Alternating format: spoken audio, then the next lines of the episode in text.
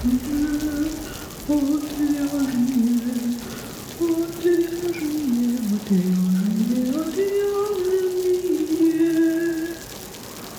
шоу «Отвяжные». Привет, в эфире «Отвяжные» подкаст о вязании. Этот подкаст является частью проекта «Не без дела» о творческих людях, создающих крутые штуки своими руками. Я Марина. А я Оксана. И сегодня мы поговорим о пушистиках. Но на самом деле о пушистой пряже. Какая она бывает, из кого и что с ней делать. Так, в первую очередь нужно объявить важные, важные новости. Ребят, если вы хотите поддержать наш проект, то это можно сделать у нас на сайте. Сайт называется отвага.клаб, и ссылка на него есть в описании к выпуску. Вы там можете поддержать нас просто так, можете купить открытки, можете купить инструкции по вязанию, Открытки, кстати, я надеюсь, еще не закончились. Но если закончились, ну, извините, ждите следующего раза. И еще в магазине «Хобби Идея» вы тоже можете получить открытки бесплатно при покупке пряжи или инструментов от 3000 на сумму от 3000 по промокоду CARD вы получите набор из пяти открыток и, ребята, не затягивайте, количество открыток ограничено, и больше именно таких не будет. Что вообще за магазин? Ссылку на него я тоже оставлю в описании к выпуску. Там пряжа, инструменты Лана Гросса, Лана Гата. Смотрите, выбирайте. Если нет чего-то нужного, то пишите Даше. Даша – это хозяйка магазина, собственно.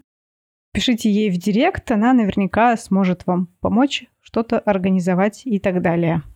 Вот, все. К делу.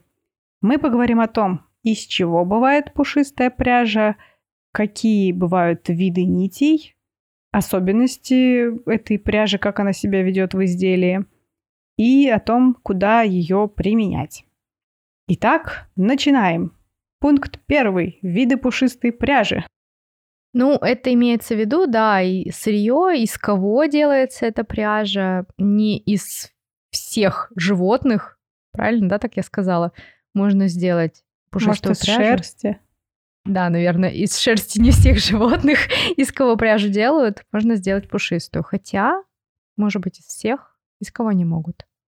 Слушай, мы тут недавно обсуждали как раз, да, что человеческий волос э, стричь себя, да, и потом вязать из, из этого. А ты думаешь, это будет пушистая пряжа? А, не факт. Я не помню, что это было в обсуждении в чате. Там какой-то был плед, кто-то пошутил про то, что это из кожи мамонта, и что плед почему-то оказался тоже для мамонта. А вот потом пошла шутка про то, что ты стрижешь себя, и потом э, придешь и вяжешь из этого. Мне кажется, тут как раз мы тоже с тобой в одном из выпусков обсуждали, что у человека достаточно толстый волос, а все-таки пушистая пряжа, она изготавливается из тонких э, ворсинок, из тонкого подшерстка, из тонкой шерсти. Человеческий волос все-таки толстый, мне кажется, для того, чтобы быть пушистым. Кстати, у нас на одной из открыточек как раз э, есть тонина шерсти, и там вот написано тонина человеческого волоса, тонина овечьей и так далее, всякой разной шерсти. Так что если открытки еще остались, то давайте, давайте. Ну что, давай вернемся все-таки к важной теме, да, поговорим о том, из кого делаются, из, как, из шерсти каких животных делается пушистая пряжа. Наверное, первое, что приходит на ум, это махер. А, махер делается из пуха козы. Ангорской ангорской козы, и это действительно пушистая классная пряжа, хотя многие ее боятся и считают, что она колется, но все зависит, наверное, все-таки от качества самого махера. Но да, это именно пушистая, и всегда, наверное, да, если есть пряжа из махера, она будет пушистая. Ну, слушай, Оксан, мы сейчас э, только что с тобой рассматривали мои махеры, точнее, пряжи, в которой был и суперкид махер, в основном суперкидмахер, какие-то были кидмахеры. И все-таки они отличаются, во-первых, от содержания. То есть если меньше 50% э, суперкидмахера, да, или кидмахера, то уже не такое пушистое изделие, хотя ворсинки, конечно, все равно видны. Ну, она все равно пушистая, то есть это не как гребеной кашемир, Конечно, не как гребеной меринос, там есть пушистая составляющая, скажем так. То есть в любом случае, если есть в составе махер, ожидайте, что пушистик все-таки будет. Может быть, он будет не супер активный, как некоторые махеры, но все-таки какая-то пушистая составляющая будет. Ну и не забывай, что это же у нас получается не какое-то ровное покрытие короткого волоса, а такие длинные торчащие дуры. Да, да. И для многих он кажется колючим. Ну и он всегда будет колючим, это нормально. Ну, потому это... что это пушистик. Да, это волос, который в тебя втыкается. Просто если он более тонкий, чем твоя чувствительность, то, возможно, он колоться не будет. Но на такой пряже фактуры, естественно, никакой не видно. Ну да. Я почему сказала о том, что именно из махера всегда будет пушистик, потому что мы сейчас будем говорить про другие виды пряжи, из которых может быть немного разное полотно, да, опять же, если мы даже говорим про вспушенный меринос, которого, возможно, не так много, но он встречается, то есть понятно, что меринос может быть и гладкий, а может быть спушенный и выглядеть чем-то похожи даже на махер на первый взгляд, то есть какие-то пушистенькие волокна, которые нанизаны на тоненькую нить. Кстати, я вот слыш... видела в каком-то магазине, что типа вы меринос э, вспушенный или вспушенный не отличите от махера. Вот, но и он как бы действительно был будто бы неотличим именно на фото. Слушай, я хотела поговорить об этом чуть э, позже, но раз об этом пошла речь, все-таки а, мне кажется, что, возможно, в бобине, там в моточке, когда вы еще не поносили изделие из этой нити, отличить сложно, но в процессе носки махер и вспушенный меринос или вспушенная альпака или вспушенный кашемир, о которых мы еще поговорим, они будут вести несколько себя по-другому. А махер несколько отличается от этих видов. А, наверное, стоит сказать, что вспушенный меринос при этом более бюджетный, а минус в том, что он сильно закатывается, и его сложно найти в магазинах. Ну, он не закатывается в плане того, что он катышками, да, идет. Это как раз о том, что я сказала. Махер э, в процессе носки он все равно остается таким пушистеньким, и вы даже будете различать отдельные ворсинки, волосинки, да, этого махера. А меринос, возвращаясь к тому, что Марина сказала, вроде как э, неотличим от махера, но он неотличим от махера э, в начальном виде, но когда вы свяжете изделие и будете его носить, то эти спашенные волокна, они немножко так подваляются. И то есть это будет такое более однородное полотно без отдельных ворсинок. А то, что он более бюджетный, у нас тут немножко с тобой сломалась нить повествования. Я так э, для слушателей скажу, что мы всегда с Мариной прописываем план, но у нас э, речь всегда течет не так, как по плану, то есть обычно идет куда-то не туда.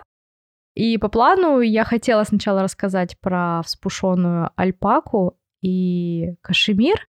И относительно альпаки и кашемира меринос все-таки подешевле, но найти в магазинах его действительно сложнее. Мне кажется, мне не так часто он попадался, и попадался чаще в шнурковой пряже, а не нанизанной как бы на тоненькую нить, хотя вот у Марины есть такие варианты. Нет, нет, у меня нет таких Нету? вариантов. А. Я перепутала, да, просто когда я выбирала, я долго выбирала, и среди вариантов был в том числе спушенный меринос. Но в итоге я как бы остановилась на какой-то пряже, где 30 э, с чем-то процентов э, суперкид махера и какой-то процент э, мериноса экстрафайна. И она достаточно не пушистая. И как мы с Оксаной поковыряли разную пряжу, да, меринос экстрафайн, получается, он прям как нить основа. Ну, то есть, да, это, видимо, какая-то основа, на которую уже ворсинки махера, да, там нанизаны. Ну, я так понимаю, да, что они с полиамидом все таки в основе, а махер, он как-то уже сверху наворочен. Кстати, насколько я знаю, если я ничего не путаю, надеюсь, что я не путаю, то вспушенная пряжа, она как раз делается из кардной. Ой, блин, гребеной. простите, из гребеной, да что-то сказала и понимаю, что что-то не то я сказала. Да, вспушенная пряжа делается из гребенной, то есть сначала создается гребенная ниточка, а потом уже ее как-то пушат, вспушивают. А, вполне возможно, это действительно так. Я знаю, что, опять же, для карной пряжи выбирают... То есть для гребеной э, пряжи выбирают э, более длинные ворсинки, а для карной мини длинные ворсинки. И все таки чтобы вот был такой эффект спушенности пряжи, я не знаю, есть ли такое слово, то действительно нужны более длинные ворсинки, поэтому, да, скорее всего, это вот какая-то гребенная обработка. И, ну, что у нас есть еще спушенная альпака? И она тоже подваливается, да, как и меринос? Да, вот альпака это, наверное, один из самых распространенных вариантов. То есть альпаку можно найти и по аналогии с махером, то есть выглядит как махер на тонкой нити либо шелка, либо полиамида. Нацеплены как бы вот такие пушки, да, пух. И выглядит как махер вроде бы, но пух альпаки. Ну и есть кашемир подобный. Хотя с кашемиром я редко встречалась, я не вязала, я вот как раз мы общались, я специально спрашивала у наших вязальных подруг, которые вязали из него. То есть он может быть чем-то даже похож на альпаку по качеству, но более мягкий. Ну, понятно, потому что это кашемир. Опять же, возвращаясь э, к сравнению с махером, при носке все-таки и кашемир, и альпака спушенная и меринос, они немножечко так подваливаются. То есть все-таки а, отдельных таких ворсинок вы не увидите, как у махера. Получается, у махера такой более гладкий сам по себе волос, раз он не сцепляется друг с другом настолько, остается отдельно торчать. Наверное, да. Получается, что вот другие виды пряжи, как кашемир, меринос и альпака, у них такой более фактурный появляется эффект, да, то есть это такое, получается, фактурное полотно. А, оно несколько пушистое, но не такое, как махер. Слушай, а есть же просто еще альпака в целом? Да, просто альпака, но поскольку мы говорим прям про пушистиков, понятно, что альпака, даже гладкая нить, она все равно несколько пушистая, да, но мне бы хотелось вот именно вот про такую пушистую, пушистые варианты пряжи поговорить и ангора. Да, ангора это вообще несколько другое, да, я бы выделила это вот именно в отдельную какую-то категорию, то есть ее сложно сравнить и с, с пушеными э, кашемирами, альпаками, мериносами и с махером. Э, даже не знаю почему, почему я ее выделяю как-то отдельно, она вроде пушистая, но мне почему-то кажется, что вот ангора, она э, как-то и по виду, и по качеству несколько другая. То есть она, да, пушистая, но у нее какой-то пух другой. Тоже э, отдельные ворсинки, в принципе, видны, и даже в ходе носки, да, они не подваливаются, как у альпаки. Ну, вот она какая-то... Даже не знаю, как она отличается по виду. То есть мне кажется, что когда вы видите пушистую шапку, вы понимаете, что да, это все-таки ангора, а не махер. Я хочу на всякий случай заметить, что ангора — это ангорский кролик. Ну, чисто так. Мало ли. Да, не норка. Норка — это ангорский кролик, если что. И у нее волосинки, они прям очень-очень гладкие. Ну, то есть, видимо, это затрудняет, собственно, их, как их задержать в пряже, да, и поэтому она и сыпется. Ну, и сильно остается на одежде достаточно сильно. Да, стоит понимать, что ангора вообще сыпется вся, даже очень качественная и дорогая. А, вопрос в том, что обычно качественная и дорогая сыпется меньше, чем дешевые аналоги. Хотя тоже можно подобрать. У меня была не очень дорогая ангора, и она вела себя, в принципе, неплохо. Я знаю, что некоторые, когда вяжут, потом начинают пылесосить вокруг себя пол, там одежду, потому что все вокруг. У меня как-то такого не было, но я знаю, что... То есть я не знаю, я, я прям на опыте на своем личном а, уже испробовала, что когда одеваешь, например, ангорский, из ангоры джемпер, то потом все белье, верхняя одежда, все будет в пухе, несмотря на то, что пряжа качественная. И еще ангора, она более прямой волос, да? Ну, в принципе, прямой волос. По сравнению с махером, у махера все-таки такой курчавый, курчавые волосинки. Да-да-да, вот я говорю, что и вот по виду все таки заметно, да, что у нее какой-то вот прямой такой волос и пушистый прямой. Ну и в принципе, да, если ты ангору в одну сторону пригладишь, есть варианты, что она не будет колоться в правильную сторону. Ну а так, конечно, все равно будет покалывать, хотя ангора это самая тоненькая ниточка.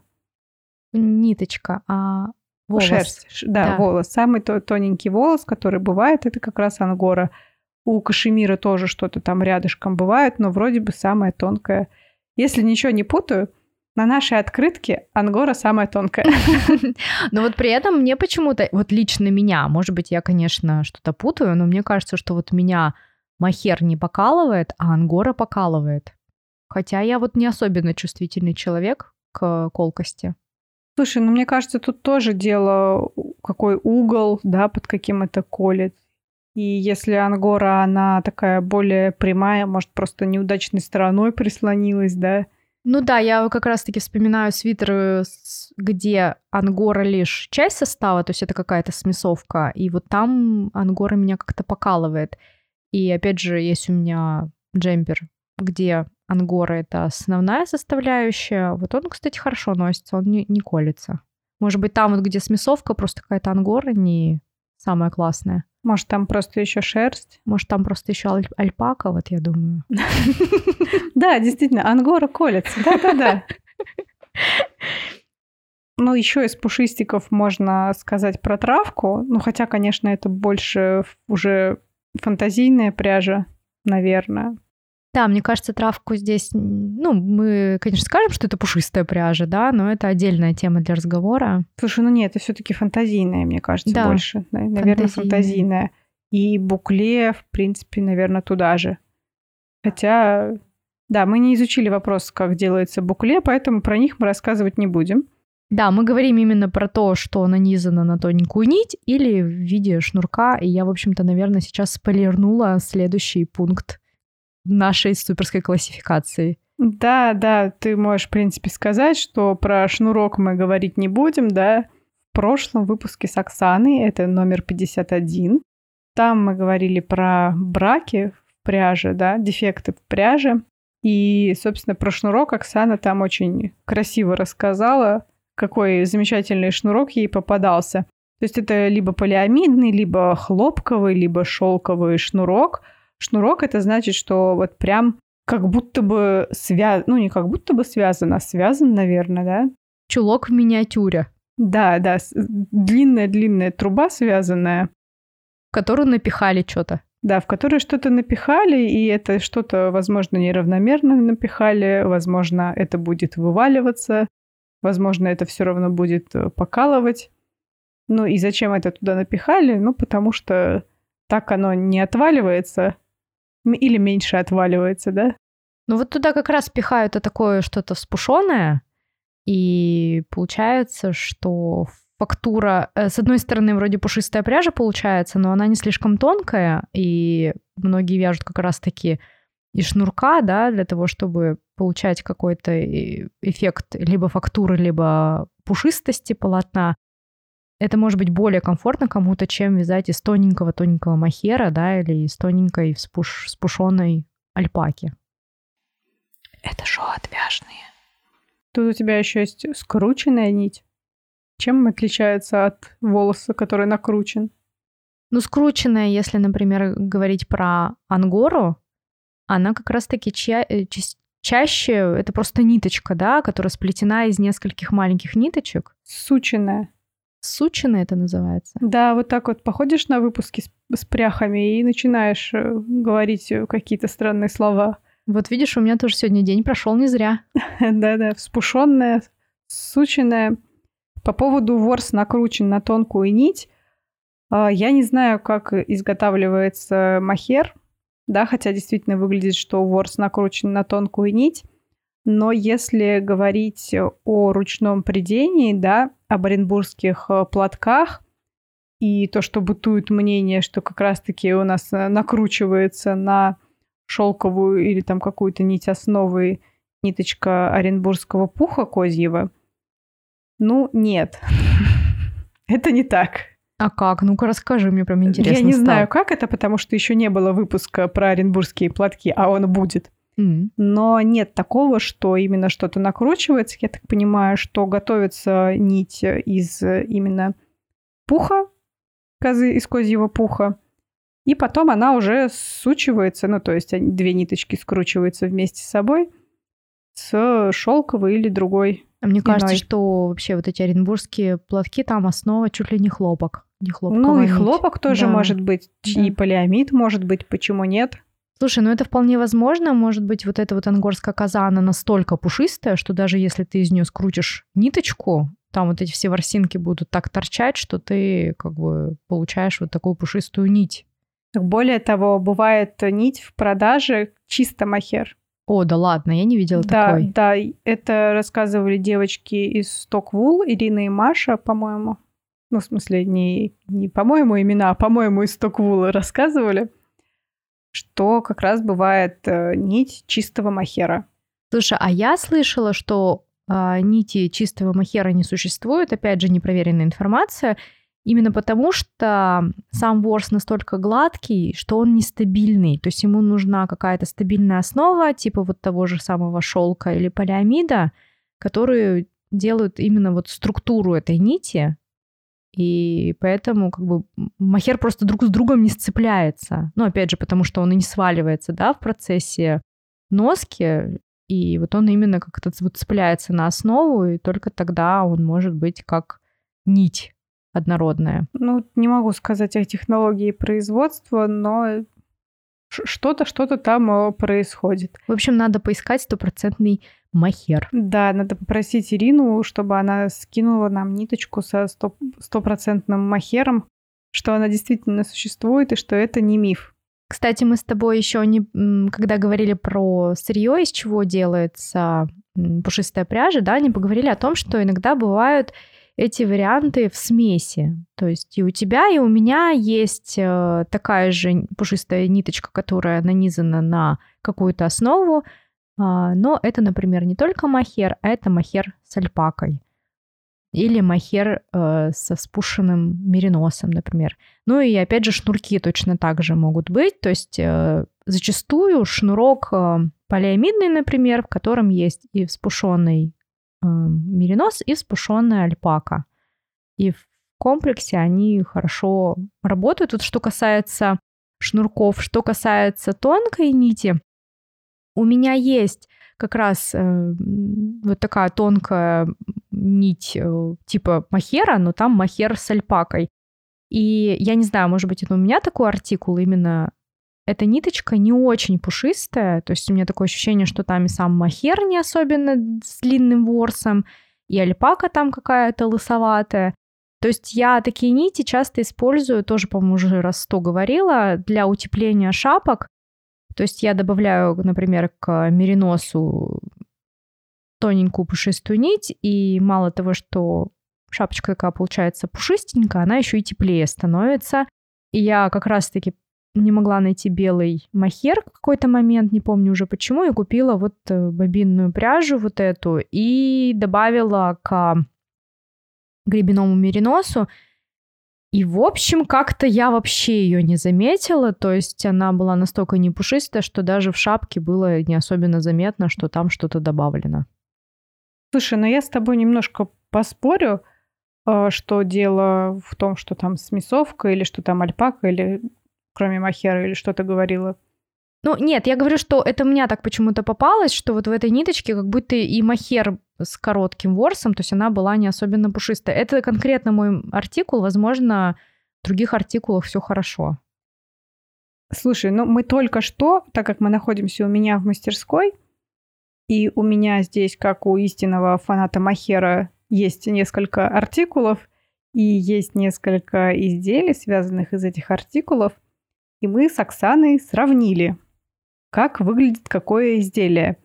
Самое пушистое изделие из э, Миссони, но там содержание суперкид Махера 70%, и это самое большое. Следующее по пушистости изделие оказалось с содержанием, по-моему, там кидмахер или суперкидмахер 50%. И остальные, которые вроде бы пушистые, да, но когда ты рядом кладешь миссони, ты такой думаешь, ну, нет, не пушистый. И в них как раз 37-32% суперкид махера. Где-то шерсть добавлена, где-то альпака добавлена. Есть, э, который вспушенный, ой, не вспушенный меринос, простите, меринос экстрафайн добавлен, и вот он вообще самый лысый. Ну вот я и говорю, что все-таки как будто когда максимальная, максимальный процент в составе махера, там будто бы и ворс э, длиннее, чем да если... Его просто больше, мне кажется. Ну, нет? возможно, возможно. Потому что когда есть и махер, и альпака, то как будто все-таки не настолько пушистая пряжа. А еще немножко хочу позанудничать по поводу накрученного ворса. Все-таки, мне кажется, это не очень правильный, правильное использование. И все-таки он не накручен. А как ты правильно говорила, что нить махера, да, или козьего пуха, она в одиночку не очень, ну, нестабильна. И поэтому ей нужно быть в компании с какой-то основой, но происходит не не накручивание, да, не нанизывание волоска на нитку, ну потому что как ты представляешь себе нанизывание волос на нитку? Ну как, как? Каждую волосинку иголочкой вставляешь шелковую нить. Да, как, как это происходит на оборудовании? У нас есть такое жало, да? Жало с э, ниточкой. С, с, не с ниточкой, а с пушком. Нет, с основой. А, ну-ну-ну, да. Да, жало с основой, и оно как бы проходит через такое облако махера. При этом получится вот то, что мы рассказывали, да, в дефектах пряжи, вот эти вот утолщения. В начале нити будет такая большая дура, а, потом в конце как бы, да, такой крысиный хвостик. Это знаешь, еще когда волосы секутся, ты э, косичку заплетаешь, и она у тебя под конец так... Ну, тебе это не знакомо? У меня было. Знакомо. Знакомо, да. У тебя столько много волос, я не Но думаю... они же секутся. А, ну да, логично. И, в общем, под конец там такой прям крысиный хвостик. Вот, да, и тут то же самое получается, что как только наше облако махера заканчивается. Ну, понятно, что я условно говорю, что это накручено на эту нить. То есть это такое ощущение, да, когда ты смотришь на эту ниточку, то ощущение, что есть основа, и вокруг нее такое что-то пушистое Пуш, торчит. Пушистое облако махера. Да, пушистое облако. Понятно, что это не накручивает каждую ворсинку на основу. Ну, как-то вот это так выглядит, что ли. Ну да, но все-таки они должны быть э, сучены. Я надеюсь, я не наврала.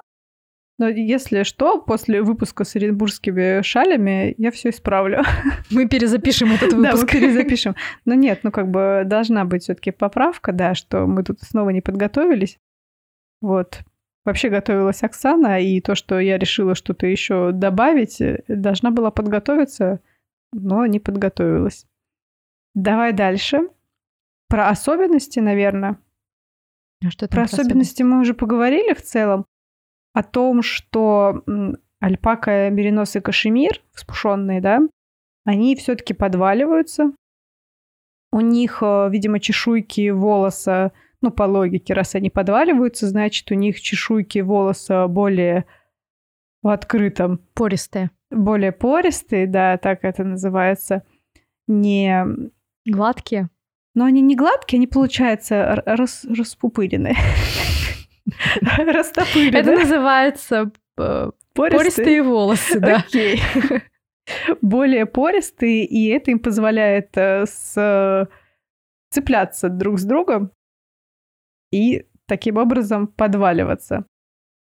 Ну, об этом мы поговорили, соответственно, что эти варианты, они хотя и пушистые, но они такие фактурные. Я не знаю, что ты имеешь в виду под словом фактурные?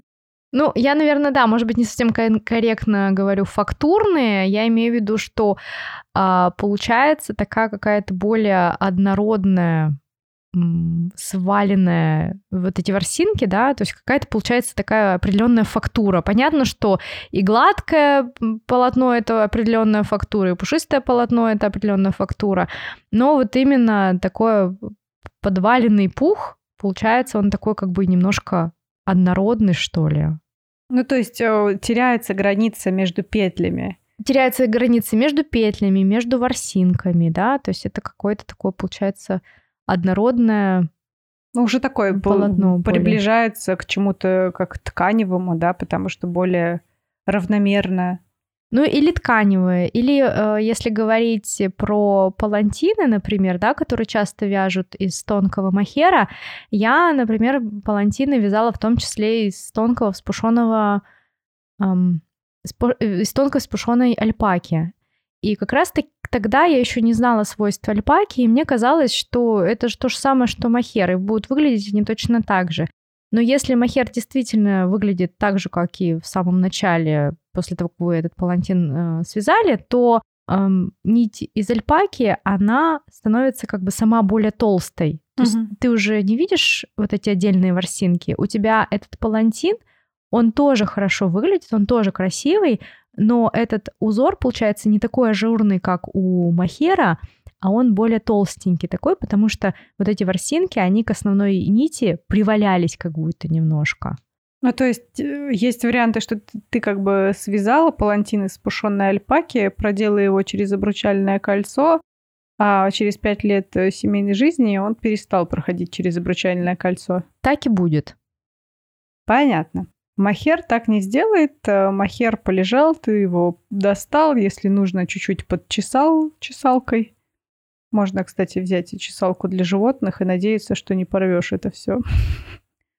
Ну и, соответственно, махер это такое тоненькое облачко над сеточкой. Если... Ну, мне кажется, есть смысл все-таки сеточки вязать из махера. Да, а вот э, альпака, она таким то облачком уже не будет через какое-то время. Это будет угу. такая уже более толстенькая нить, как будто. Ну и, соответственно, у махера и ангоры, ангорского кролика, будут видны эти волоски по-прежнему. Да, правда, вот я не знаю, из ангоры вяжут платки или нет, из ангорского кролика вяжут что-то такое или нет, но если говорить про даже плечевое изделие или про шапки, то даже в процессе носки, да, даже через пару лет вы все равно будете отличать эти волоски друг от друга. Да, я помню, были, знаешь, такие шапки, такие пушистые-пушистые. Да, которые бабули где-то продавали да, на рынке. Да, да. И да, варежки да, еще такие да, были. Да, да, да, да. Это шоу отвяжные.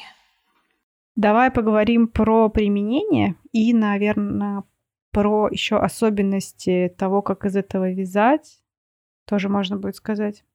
Да, вот я уже немножко поговорила про палантины и про шали. Конечно же, махер очень кл- классно себя ведет в шалях.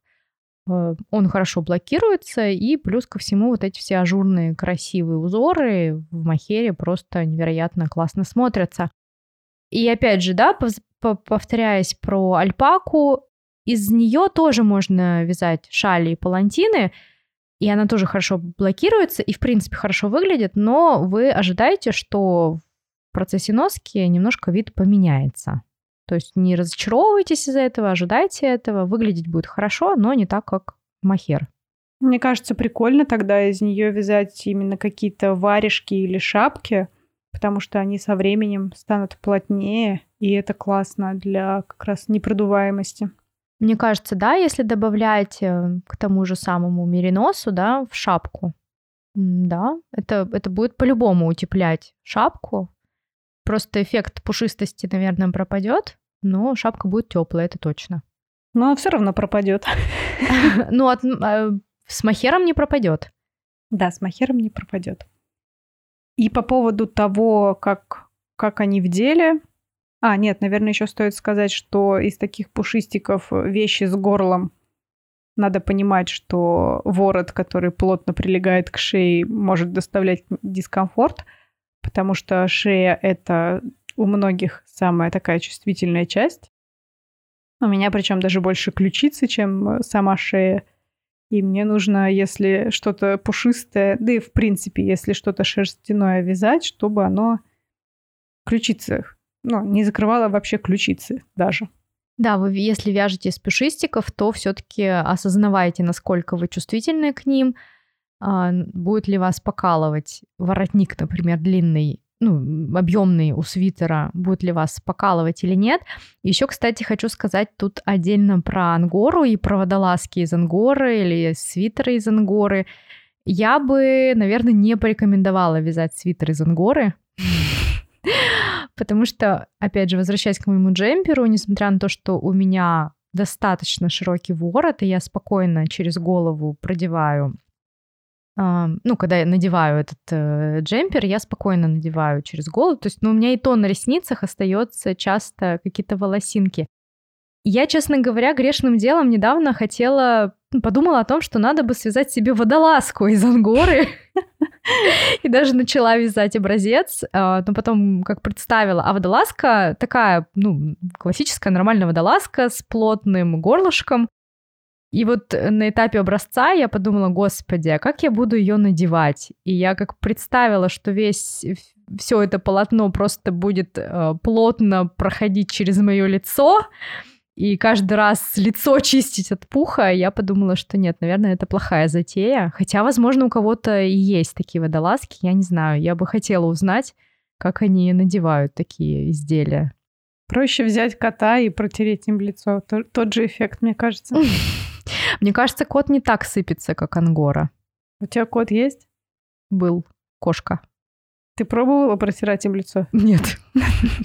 Ты что тогда ты говоришь? Проверим твоим котом. Я, я проверяла. А. Понятно. Нет, коты волосатые, да, тоже с них все летит, и поэтому ну, к черту это. Ну вот, в общем, мы не рекомендуем вязать водолазки из ангоры и из других видов э, пушистой пряжи, если у вас чувствительная кожа шеи. Да, такие просто ангору опустили ниже, мне кажется, уже некуда. Но ангора, кстати, зато она очень такая легкая, невесомая. И мне кажется, конечно, для кофточки, да, это вообще прикольно. Ну, для джемпера какого-то, представляешь, прям какое-то облачко невесомое на тебе висит, это же классно. Представляю, у меня есть, мало того, что легкая, невесомая, еще и очень теплая. У меня действительно... Кстати, говоря про ангору, которая стоит, ну, немало, это не дешевая нить, и я в порыве, как это сказать-то, не любви, да, но я увидела красивую ангору, я решила обязательно себе связать э, э, джемпер из нескольких цветов. Я купила, по-моему, 4 цвета по 150 грамм, и мне казалось, что это не так уж и много, да, 400 грамм на один джемпер. Вообще 600. По 150? 150 на 4, а, ну 600, да. классно, я считаю. А вот, но в итоге у меня на один джемпер, а, да, он разных цветов, ушло 150 грамм. Я почему-то вот так и думала, что один, одного мотка да. тебе должно было хватить. И теперь у меня эта ангора стоит, из него, из нее еще можно три таких же связать. В общем, да, расход, конечно, потрясающий. И опять же, если вас пугает цена, подумайте, что на одно изделие вам хватит совсем немного пряжи, и, возможно, это будет дешевле, чем даже меринос. Слушай, а там логика такая же, как э, с махером, что ты достаточно дырчато вяжешь, ну то есть э, более продуваемое полотно получается, или плотнее все-таки? Да, слушай, я вязала, я сейчас не вспомню точный метраж, но насколько я помню, у меня метраж э, соответствовал вот этой всем известной норке которая на самом деле ангорский кролик. Нет, там еще есть подозрение, что в китайской норке намешана вообще куча всяких э, пухов и так далее. Ну, вполне возможно. В общем, эта нить все-таки достаточно тоненькая. Я сейчас не вспомню, какой там метраж. И если бы я не знала свойства ангоры, я бы, наверное, вязала, например, эту нить на спицах 2 или 2,5. Но мой джемпер связан на спицах номер 4. И я когда начала вязать, я думала, что это какой-то бред просто. Но я вязала по описанию, я доверилась мастеру, и я действительно ни разу не пожалела. Во-первых, а, опять же, возвращаясь к расходу, да, понятно, что я вязала на больших спицах и расход маленький. При этом легкое полотно хорошо драпируется, но оно абсолютно не просвечивает, опять же, из-за пуха, да, и, конечно же, вяжется очень легко и быстро на четверках. В общем, это прям супер классно. Прикольно, что даже не просвечивает. Про махер хочу сказать, что я вязала э, полторы ты, тысячи метров в 100 граммах в две нити. Но я вязала на машинке на десятой плотности. но все равно как бы его не наденешь э, без всего. Все равно как бы он немножечко просвечивает. И лично мне было бы некомфортно. То есть как свитер носить, ну, может быть, да. А если как платье, так как я связала именно такой удлиненный свитер, то уже, наверное, нет. Но у меня ушло 350 грамм, причем на такой довольно, ну, где-то 44 наверное, размер. Тоже достаточно неплохой расход. Да, у Махера классный расход, но что касается вот просвечивает полотно или нет, я думаю, что тут как раз зависит от того, какое, каким образом а, сделана нить, да, скажем так, вот то, что мы говорили, что ангора, она все-таки чаще сученная, то есть она сама по себе нить все-таки поплотнее, а махер это все-таки ты в основном видишь основу, да, то есть вот это облако, оно тебе плотности никакой не создает для того, чтобы твое там белье не просвечивало. Да, и я хочу сказать еще по поводу вязания, что мне видится, из махера а, не стоит вязать плотно, чтобы именно было не просвечивающее полотно, чтобы ниточки, да, к друг другу прям лежали. Можно, можно так сделать без проблем, но это получается такой какой-то невероятный волосач. И смысла, мне кажется, в этом особо уже и нет. Мне кажется, из махера как раз-таки вот смысл вязать вот такое какое-то облако, да, когда да. воздух есть между петельками.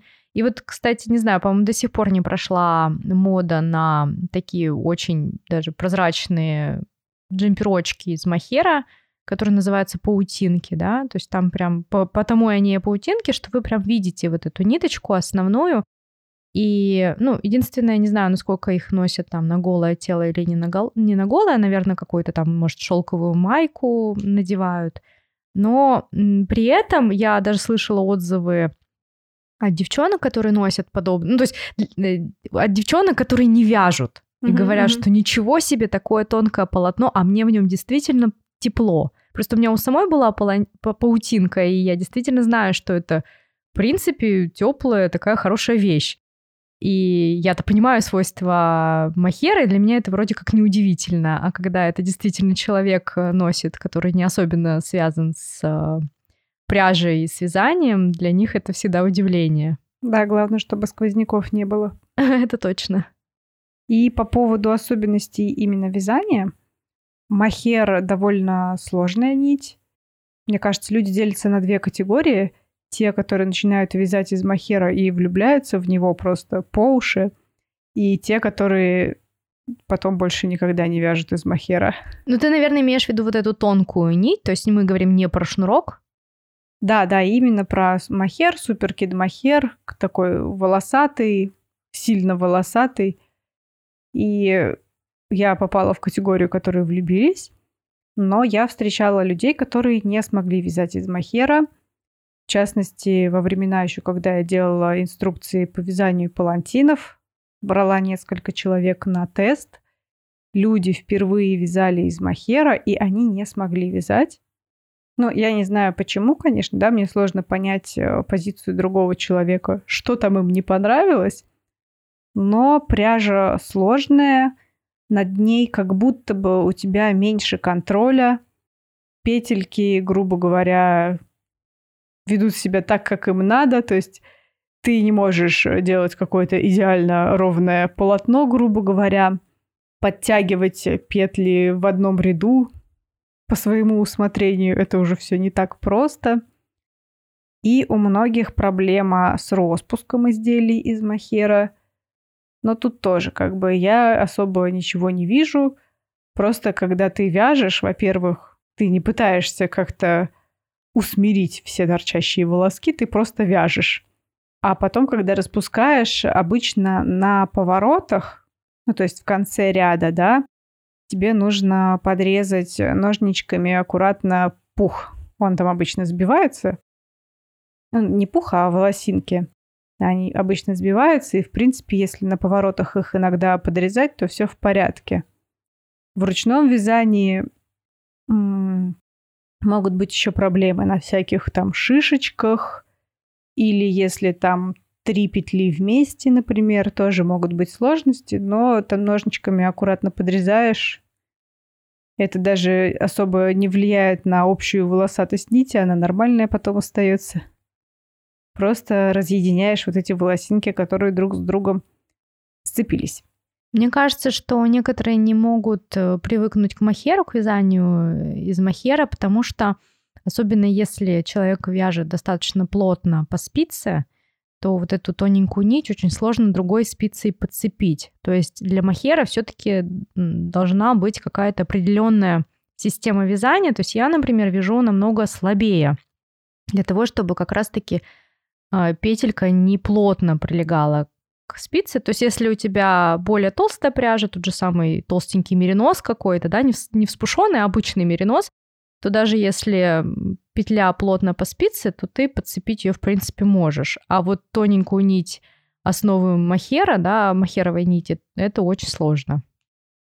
Да, и я тоже поддерживаю, что нужно вязать более слабо. То есть я когда вязала на спицах 2 миллиметра, по сути, у меня петли были размером со спицы 4 миллиметра.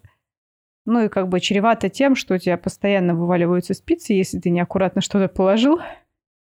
Вот поначалу с непривычки это ужасно бесило, конечно. Да-да-да, поэтому я махеры часто вяжу, ну вот такие тонкие, да, и вспушенные альпаки вяжу на деревянных или на бамбуковых спицах, они все-таки менее гладкие, и нить не так быстро убегают. Ой, петельки не так быстро с них убегают. Ну, плюс все равно в том, что они не будут э, быстро распускаться. Всё, Это да. Все с ними нормально. А, кстати, вспушенная альпака, меринос и кашемир, как они себя ведут в вязании?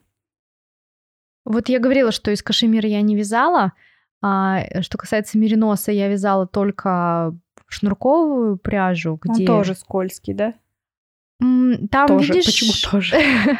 там больше зависит от самого, наверное, шнурка, да, из чего он сделан. То есть у меня не было ощущения, что он скользкий, вязать из него было мне комфортно. А что касается альпаки, которая вот похожа на махер, скажем так, да, которая на тонкой нити, она, по сути, точно так же вяжется, как и махер. То есть тоже, если вы плотно по спице будете вязать, то будет некомфортно. Угу. А про ангору я знаю, что она довольно скользкая ниточка. Ну да, наверное, если я не ошибаюсь. А, нет, я вязала на металлических, кстати, спицах. Ну, да, она скользкая достаточно. Но я вот вязала из бэби-альпаки, из чистой, и она тоже была дико скользкая. Да, я помню, мы это обсуждали. Да, да, да. Mm-hmm. Ангора, видимо, еще более скользкая. Что, наверное, все? Да, вроде мы всю пушистую пряжу обсудили, э, рассказали о своем опыте вязания из этой пряжи. А, понятно, что не из всей пряжи мы, в общем-то, вязали, но так вроде бы объяснили и рассказали все и все особенности этой пряжи, да, понятно, что пряжа на любителя. Мы с Мариной любители пушистиков, вот, а есть люди, которые абсолютно не любят такую пряжу. Ну, возможно, просто не любят э, вязать из нее, поскольку носить не могут из-за чувствительности кожи. Но, тем не менее, попробовать все-таки стоит из нее повязать, хотя бы для понимания, нравится вам или нет. А, конечно же, есть большие любители все-таки, которые вяжут постоянно. Слушай, я сейчас вот задумалась, а может быть, э, вспушенные альпака, меринос, кашемир – может, ты просто слишком плотно из них вязала и стоило давать больше свободы? Ну, слушай, если говорить про палантины, я вязала абсолютно по одной и той же схеме, абсолютно теми же самыми спицами. То есть тут прям сравнение было стопроцентное. А, опять же, говоря про джемперы паутинками, я знаю, что вяжут из махера и точно так же вяжут из альпаки, и они тоже немножко по-разному выглядят э, после определенного периода носки неплохо. Ни в коем случае я не говорю, что что-то лучше, что-то хуже, просто немножко по-разному. Вот все. Угу. Ладно, такое, тогда у нас э, резюме и заканчиваем. Мы поговорили про пушистую пряжу, про махер, ангору и вспушенную альпаку, вспушенный меринос, вспушенный кашемир. Махер у нас тоненький, воздушный, курчавый, так сказать, да. Ангора тоненькая, очень-очень легкая, невесомая, и у нее более прямые, гладкие волосинки, чем у махера. Ну и мы с Оксаной, я думаю, тут сошлись во мнении, что из такой пряжи стоит вязать э, довольно свободно, давать петлям воздух, чтобы вся вот эта пушистость, она не пряталась в петлях, а была снаружи и, собственно, все за то, что зачем мы купили эту пряжу, да, ради ее пушистости, чтобы это все было видно, а не пряталось в плотных петлях. И про пряжу из э, спушенной, про вспушенную пряжу, да, альпака, меринос, кашемир, стоит сказать, что они сваливаются со временем. Видимо, особенности, да, изготовления или как это, почему это происходит, мы не знаем, но происходит. Мы не поговорили про травку, не поговорили про букле, но что поделаешь. Но мы когда-нибудь про них тоже поговорим. Да, когда-нибудь про поговорим обязательно. Это шоу отвяжные. На этом все. Я напоминаю, что по ссылке в профиле вы можете поддержать проект, можете поддержать просто деньгами или купить открытки, купить инструкцию по вязанию – Спасибо тем, кто уже нас поддерживает. Ребята, это нам очень помогает двигаться дальше. Заглядывайте в наш Инстаграм, там много всего полезного и интересного. На этом все. Спасибо, что были с нами. И не забывайте вязать, пока слушаете подкаст «Отвяжные».